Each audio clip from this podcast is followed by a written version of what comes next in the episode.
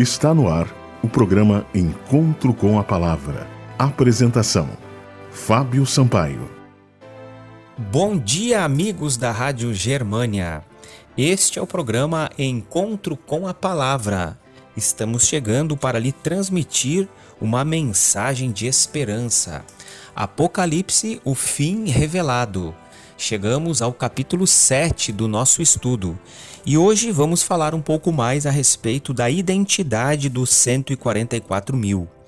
A cena do selamento de Apocalipse 7 é tomada de Ezequiel capítulo 9, que retrata em linguagem simbólica a destruição de Jerusalém antes do exílio babilônico. O profeta Ezequiel viu um homem vestido de linho que havia recebido a ordem de passar pela cidade e marcar com um sinal na testa os homens que eram fiéis antes que os executores chegassem. Eles deveriam matar a todos, mas aqueles que tivessem o sinal em suas testas deveriam de ser poupados. Ezequiel capítulo 9, versículo 6. Na crise final da história desse mundo, o selo aplicado aos 144 mil é um selo de proteção Assim como na visão do profeta Ezequiel, onde os marcados foram protegidos durante o julgamento que se abateu sobre Jerusalém, você pode ler isso em Ezequiel, capítulo 9, versículos 1 a 7. Então, a primeira característica desse grupo, os 144 mil, é que possuem o selo de Deus, ou seja, são leais aos mandamentos de Deus, inclusive o quarto mandamento, que requer a observância do Santo Sábado. Enquanto que aqueles que possuem o selo de Deus recebem também o seu nome sobre a fronte, a marca da besta consiste no nome da besta, na testa ou na mão. Apocalipse 13, Apocalipse 14 e Apocalipse capítulo 16. A recepção do selo de Deus ou marca da besta denota conformidade com o caráter de Deus ou de Satanás, o inimigo da humanidade. No conflito final, todo mundo terá a imagem de Deus ou a imagem do inimigo de Deus. O selo de Deus não é um sinal visível. A característica que identifica os selados é o seu firme compromisso em guardar os mandamentos de Deus e a fé de Jesus.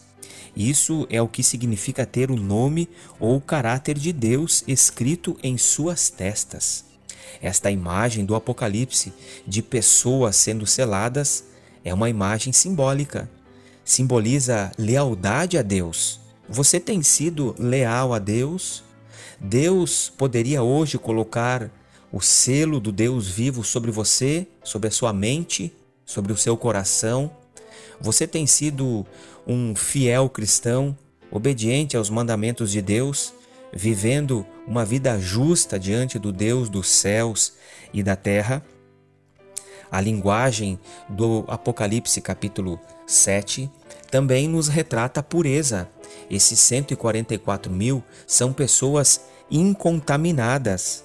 Eles não adoram ídolos, eles não praticam imoralidades, eles não adulteram, ou seja, eles são incontaminados eles conservam uma fé pura.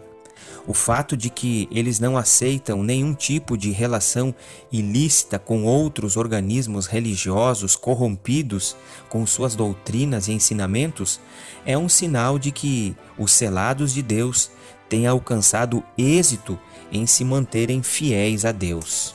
Mantenha-se fiel a Deus.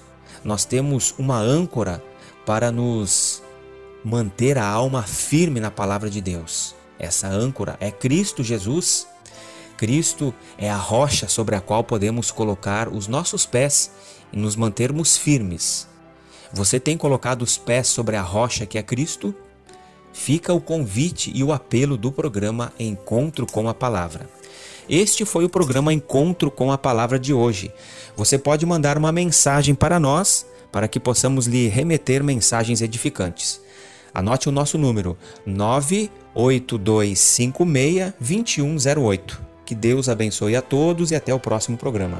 Você ouviu o programa Encontro com a Palavra, uma mensagem de esperança para você e sua família.